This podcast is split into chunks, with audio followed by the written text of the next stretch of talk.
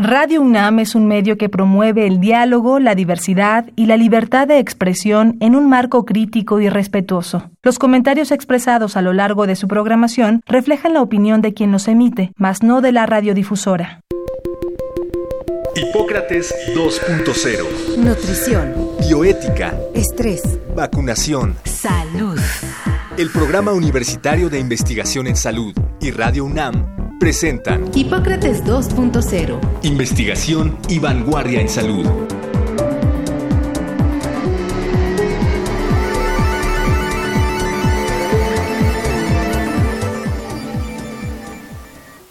Hola, ¿qué tal? Bienvenidos a Hipócrates 2.0. Yo soy Mauricio Rodríguez y decidimos hacer el programa en vivo para abordar algunos temas de de muy eh, importante actualidad. Vamos a platicar sobre lo que ha ocurrido en los últimos días y queríamos justamente eh, pues tomarlo así prácticamente de bote pronto y al vuelo. Eh, les recuerdo que estamos transmitiendo en vivo, nos pueden igual buscar en las redes como arroba radio UNAM, también arroba puis-UNAM, yo estoy como arroba Mau Rodríguez y el día de hoy me acompaña en el programa el doctor Samuel Ponce de León Rosales, que pues es eh, médico internista, especialista en enfermedades infecciosas, maestro en epidemiología hospitalaria, coordina el programa universitario de investigación en salud y es el coordinador de la comisión especial para la emergencia del coronavirus en la UNAM desde el mes de febrero que se creó este grupo y él ha estado eh, coordinando varias de las actividades y de las acciones materiales y el trabajo que ha estado haciendo eh, esta comisión y presidiendo en los últimos días y pues esperamos que, la información que pongamos aquí sea de utilidad. Eh, primero que nada, pues darle la bienvenida, doctor, muchísimas gracias por acompañarnos. Mucho gusto en saludarte, Mauricio, mucho gusto en saludar a todo el equipo de Radio Universidad y a toda la comunidad universitaria y al público. Muchísimas gracias. Eh, el viernes pasado se declaró eh, la Ciudad de México y el Estado de México en semáforo rojo, que se traduce como alerta máxima de riesgo alto de, transmisión del coronavirus y de hay varios indicadores que, llevan al, semáforo rojo, entre ellos la ocupación hospitalaria, eh, el número de casos que se están registrando eh, y la tendencia de la epidemia, pero ¿por qué no nos ayuda a entender un poquito eh, en dónde estamos y, cómo llegamos aquí? Cómo, ¿Por qué llegamos al semáforo rojo eh, quizá en este momento del año que no, no, hubiéramos pensado en que, en que íbamos a estar en, en, esta epidemia así, en este momento de esta epidemia a finales del año? ¿Cómo, con, con qué, ¿En dónde estamos, Doc? ¿Cómo llegamos acá? Bueno, pues estamos ciertamente en una situación muy complicada, uno de los momentos más álgidos de la epidemia, aunque debo decir que sí anticipábamos que íbamos a estar en esta situación de semanas atrás, incluso desde los primeros modelajes de la epidemia, sabíamos que esto iba a evolucionar eh, creciendo, sabíamos que conforme avanza el tiempo va aumentando la transmisión y va aumentando el número de personas que están transmitiendo activamente el virus en un momento dado. Desde luego son muchas más hoy que en marzo, abril. En consecuencia, tenemos un problema mayor eh, y eh, llegamos aquí eh, básicamente por la misma fuerza de la epidemia en su transmisión que conforme crece se incrementa y simultáneamente porque hay un desgaste, eh, un agotamiento social en términos de la necesidad de movilizarse. Eh, eh, sabemos perfectamente bien que en nuestro país, en el área metropolitana, una proporción muy alta, más de la mitad de la población, tiene una actividad informal, tiene que movilizarse para realizar sus actividades. Entonces, cuando esto se conjunta en simultaneidad con las condiciones del ambiente, en donde eh, el invierno favorece por factores pues, climatológicos eh, quizás un poco más la persistencia del virus. Los coronavirus se conoce bien, son eh, virus que eh, básicamente intensifican su transmisión, sus apariciones en invierno. se da toda esta conjunción entre virus, sociedad y, fuerza de la misma epidemia. Resulta en este pues, sombrío panorama con una gran cantidad de contagiados y con un alto número de eh, hospitalizaciones. Sí, de hecho, la, la, reapertura paulatina a partir de mediados de septiembre, que fue una reapertura constante, cada vez se fueron abriendo más cosas, cada vez se fue eh, poniendo más gente en las actividades y abriendo más actividades que convocaban gente hacia el espacio público, eh, gente involucrada en esa, tanto los que daban el servicio como el que los usaban. Y eh, en noviembre claramente vimos un incremento en la, en la movilidad, un incremento en la, pues no sé cómo medirlo, pero como un incremento en las interacciones privadas de, la gente que se juntó, que salió, que viajó, eh, que, que, bajó un poco la guardia y que incluso se confió por, por tantos mensajes de las vacunas y, junto con la fatiga de la pandemia parece que, que pues esto también ayudó.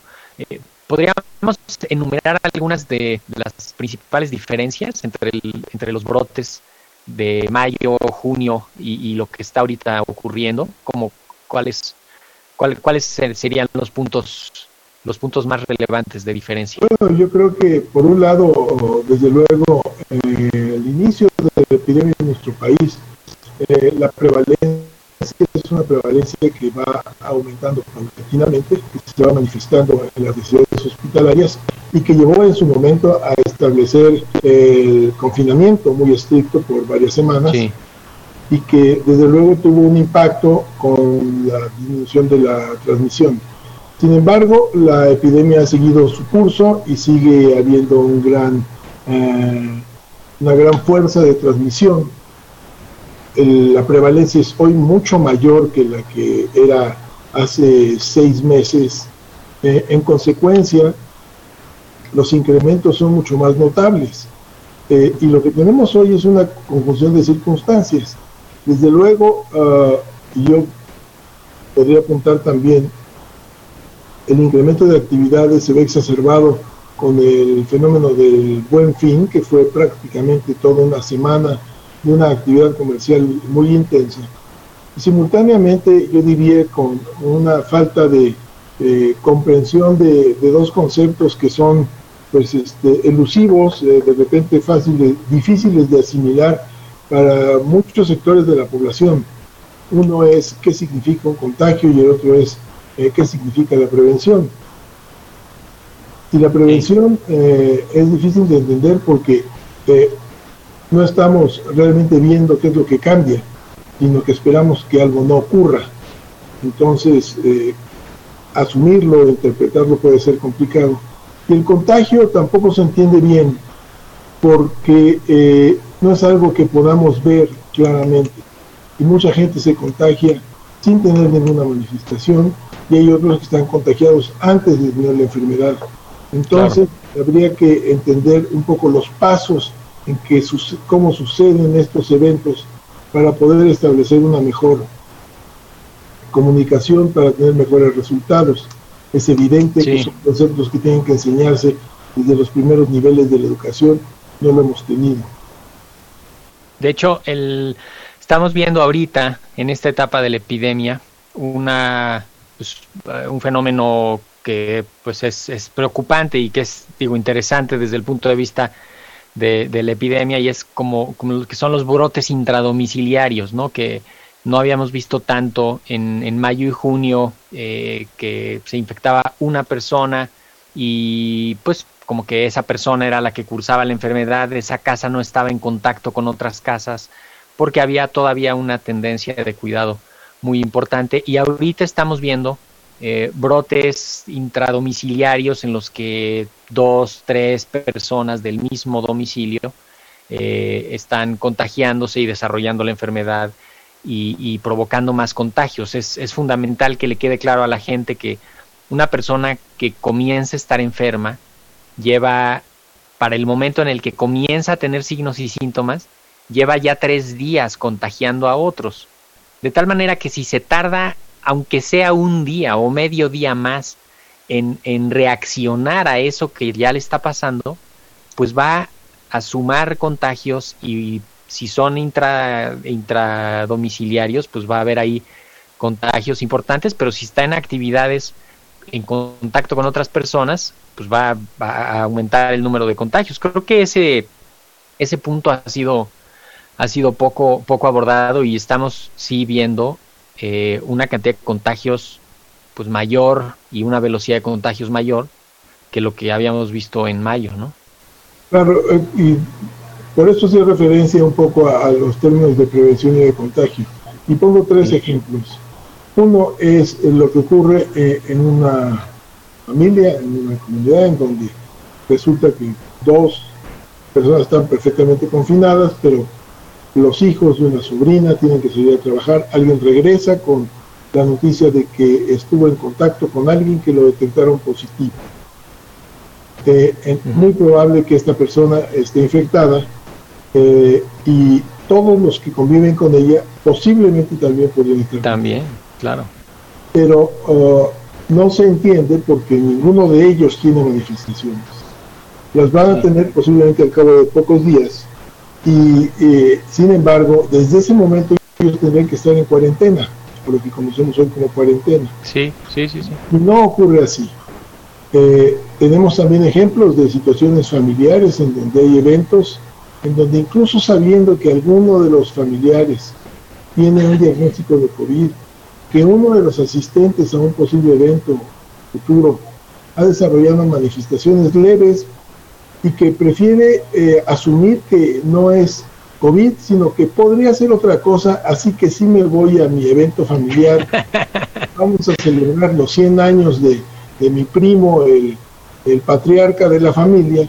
Solo nos vamos a juntar unos pocos eh, eh, y todos se han cuidado mucho, pero niega completamente que su familiar con el que convive tiene un diagnóstico de COVID positivo. Quien tiene un poco de dolor de garganta, pero dice esto no debe de ser, debe de ser otra cosa. Yo me y abrazo a todo el mundo y lo celebro y comparto el, el ponche y todo esto.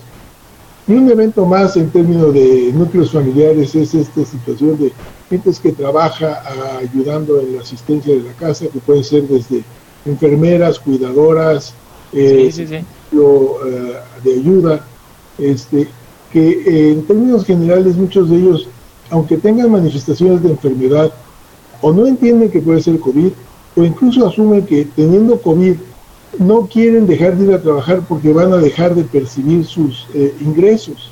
Claro. Y esta es una situación extremadamente complicada que tendría que ser claramente explícita. Es decir, no, a tu primera manifestación no vengas, avísame, yo te voy a pagar estos días, no importa, hasta que estés bien.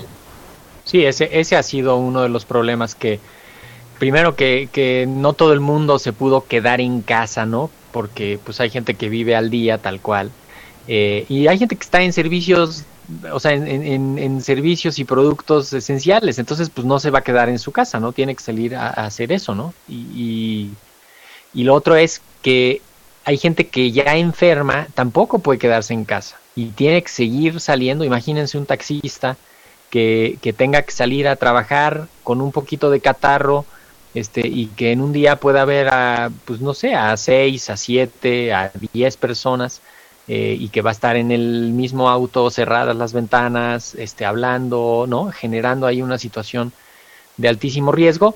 Creo que podríamos aterrizar, doctor, un par de recomendaciones fundamentales para, para actuar de manera inmediata con un enfermo en casa y cómo, cómo prevenir contagios, cómo prevenir complicaciones. Eh, lo primero es tener manera de identificar, tener humildad para identificar la enfermedad y, pues aislar al enfermo. Yo, pensaría más bien un poco en claridad y saber que si eh, la persona que trabaja en la casa y que tiene que salir llega con una noticia de que en su oficina hubo algún contacto, todos ellos tienen que considerar que tienen que evitar salir y tener contacto con otras personas. Que si desarrollan síntomas tienen que avisar, desde luego, a su, desde el principio tienen que avisar a sus sitios de trabajo que no pueden ir y, tratar de hacer los estudios pertinentes avisando a los teléfonos que todo el mundo conoce, empezando por el 911. Eh, el segundo punto importante también es que cualquier manifestación de infección en este momento es COVID hasta no demostrar lo contrario. Claro, claro, claro. Si empieza con dolor de garganta, eh, dolor de cabeza y, fiebre, no debe pensar que puede ser influenza o catarro común. Claro, podría ser, pero es muy remoto. En este momento lo más probable es que sea COVID y eh, tiene que actuar en consecuencia a esto con la mayor responsabilidad social para uno mismo, pidiendo las indicaciones médicas correctas, y para los demás, evitando seguir circulando y avisarle a todos sus contactos que ocurrió esto para que esto se replique en la medida que se pueda alcanzar. Y esto no está ocurriendo y por eso las cadenas se siguen desarrollando pues, de manera interminable y creciente. Sí, sí, sí. De hecho, el avisar a los contactos es, es fundamental eh, hay una parte de hasta cierto punto desorden de tener acceso a, las pruebas de manera de pues de manera no voy a decir descontrolada pero una gente puede ir y hacerse una prueba eh, por, por, puras motivaciones individuales sin todo un abordaje clínico y epidemiológico que, que podría ayudar a que en función de ese resultado con una estrategia de comunicación y de, pues, de comunicación de riesgos y de análisis de la situación, se advierta a los contactos, se le indique a esta persona qué hacer, ¿no? Yo, me he topado con varias personas que me, que me buscan cuando ya tienen el resultado de una prueba eh, y no, no saben ni siquiera qué hacer, ni, ni tienen claro la indicación, ni qué hacer con ese resultado. Eh, creo que eso es fundamental y también darle tranquilidad a la gente que pues con una intervención oportuna, puntual, bien vigilada, eh, la evolución de la enfermedad en términos generales es, es, favorable, la mayoría de las veces no hay complicaciones y, se evitan contagios y se evita una situación más, más aparatosa, ¿no? Eh, en una casa donde entra el virus por un lado y se va pasando de unos a otros y termina encontrando al más débil y complicando la situación. Eso, eso necesitamos, necesitamos evitarlo. Eh, si, si tenemos alguna fórmula para los siguientes días, eh, vienen días complicados de, de, que la gente se busca, la gente se quiere juntar, eh, viene la Navidad de esta misma semana, viene el Año Nuevo, vienen días libres, vienen como esta, esta inquietud de, irse a ver entre otros, de irse a juntar, ¿qué, qué tenemos que hacer en los próximos días este, y, cómo hacerle para prevenir contagios? Pues yo creo que asumir una responsabilidad para con nosotros mismos y, evitar las reuniones, tan simple como eso. Eh, desde luego cada familia, estoy seguro, va a hacer un ejercicio y va a decir, es que mis suegros se han cuidado mucho y no han salido, eh, eh, y mi eh, sobrino se ve bien, trabaja, pero es muy cuidadoso siempre.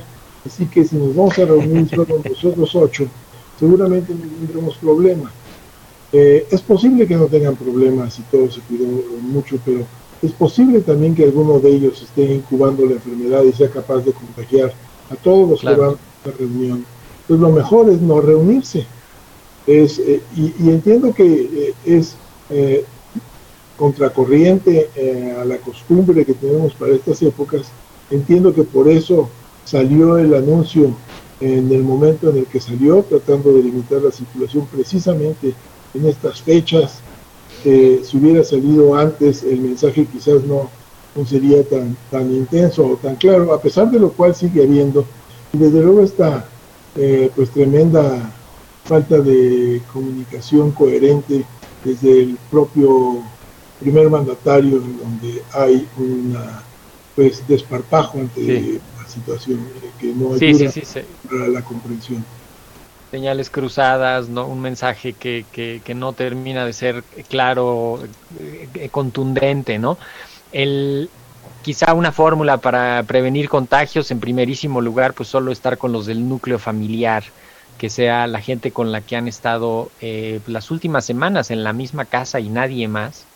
Y en caso de que se juntaran con alguien más, hay una fórmula que pues creo que es el, gobierno español la propuso así muy muy sencilla que ayuda que es pensar en que sean máximo seis personas incluidos niños y adultos y máximo de dos casas diferentes.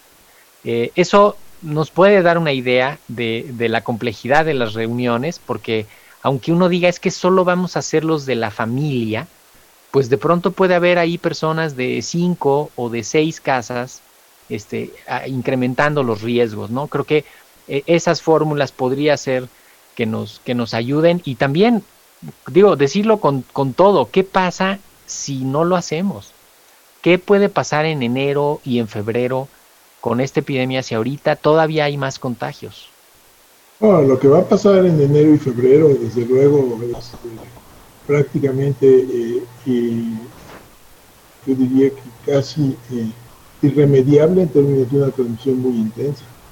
Y vamos a seguir teniendo saturación de los hospitales eh, porque eh, si bien las fórmulas pueden ser útiles, difícilmente las personas las acatamos eh, correctamente. Entonces tú dices seis de dos casas diferentes y es muy fácil decir que, bueno, seis, pero de seis a nueve no son muchos y de dos a cuatro tampoco es demasiado entonces, es como decir, bueno, pues una no es ninguna, ¿no? Entonces, este, sí. arranca. Sí, no, no, es que justamente esas, y empieza todo el mundo encuentra su, la excepción en la que cabe, ¿no? No, pero es que nos vamos a ir, pero es que solo vamos a ir, pero es que solo, y pero es que me hice un PCR antes de ir a la, y es que, ¿no? Y encuentran una justificación para eso, y, y, pues no, no, vamos más bien a ser enfáticos en no reunirse, eh, ver, en todo caso verse con la sana distancia, eh, darse los afectos y, y, juntarse por vía, por vía remota. Creo que nada más necesitamos ir cerrando, Doc, pero me gustaría eh, pensar en una, una reflexión sobre el, la, la nueva variante del coronavirus que está sonando muchísimo eh, en lo mediático, eh, creo que pues, simplemente apuntar en que pues, los virus están cambiando, hay que vigilar el comportamiento, eh, no podemos todavía tener conclusiones importantes y definitivas sobre esta nueva variante. No sé si quisiera hacer alguna, algún comentario para, para cerrar con esto pues sí, de la nueva variante. Esencialmente destacar que eh, los virus eh, se comportan naturalmente de esta forma, evolucionando y encontrando de repente eh, una variante que puede ser más eficaz en esta situación aparentemente para su transmisión. Eh, no hay implicaciones en términos de la gravedad de la enfermedad. Eh, y si bien no conocemos los detalles y si bien habrá que delimitar bien la información para saber si esto es cierto o no, lo más adecuado ante la incertidumbre es tomar medidas que protejan a la población. Es finalmente lo que hizo la Unión Europea, cerrando las fronteras con eh, Gran Bretaña. Y sin embargo, también tengamos claridad en que esta nueva variante, si tiene esta capacidad de transmisión incrementada, pues lo vamos a tener circulando en muy pocas semanas en todo el mundo, porque la circulación está ahí, la globalización está ahí, y, y, la temporada además favorece que pudiera prevalecer y tener una rápida transmisión. Entonces, sí. manera de, de, mensaje final, yo diría que no asumamos que los demás eh, llevan las precauciones como nosotros suponemos. Eh, pensemos que hay posibilidad de contagiarnos y mejor no tengamos las reuniones, fundamentalmente. Sí, sí, porque va, la epidemia va a estar fuerte el, en enero y en febrero. Las vacunas van a ir llegando pues despacio, poco a poco, durante todo el siguiente año. Tampoco hay que estar con la idea de que eso ya es eh, el, la solución. Se irán aplicando y tendremos el efecto de esa vacunación pues todavía hasta dentro de muchos meses. Creo que con estas ideas nos, nos vamos a ir, a ir despidiendo. Eh, esta semana pues se celebra la Navidad. Les queremos desear que la pasen bien, que estén bien, con salud, con templanza, eh, que, que, tengan pues la tranquilidad de que estamos haciendo las cosas correctas. Eh, vienen días complicados, eh, hay que tratar de estar juntos, hay que tratar de estar con las, con las personas que queremos y, y cuidarnos entre todos a la distancia, porque así es como nos tenemos que, que estar cuidando. Doctor Samuel Ponce de León, coordinador de la Comisión Especial de la UNAM para el COVID-19, muchísimas gracias por haber estado en Hipócrates 2.0 otra vez, Doc. Gracias a ustedes, gracias al auditorio, gracias a Radio Universidad. Ha sido un año terriblemente complicado y difícil. Desafortunadamente no tenemos visos de que mejore por lo menos a principios del próximo año. Así que todo el mundo tendrá que estar muy atento y cuidándose en extremo. Buenísimo, pues con eso nos vamos. Muchísimas gracias por habernos escuchado. Yo soy Mauricio Rodríguez. Esto fue Hipócrates 2.0. Nos escuchamos la próxima semana. Sigan en sintonía de Radio UNAM. Feliz Navidad. Agradecemos al doctor Samuel Ponce de León, coordinador del Programa Universitario de Investigación en Salud y coordinador académico de esta serie. El Programa Universitario de Investigación en Salud y Radio UNAM agradecen tu escucha. Te esperamos la siguiente semana para platicar sobre lo último en materia de salud e investigación en Hipócrates 2.0. Investigación y vanguardia en salud. Se despiden de ti en la producción Patti Gamboa, Héctor Castañeda y Alejandra Gómez. Hipócrates 2.0. Radio UNAM. Experiencia sonora.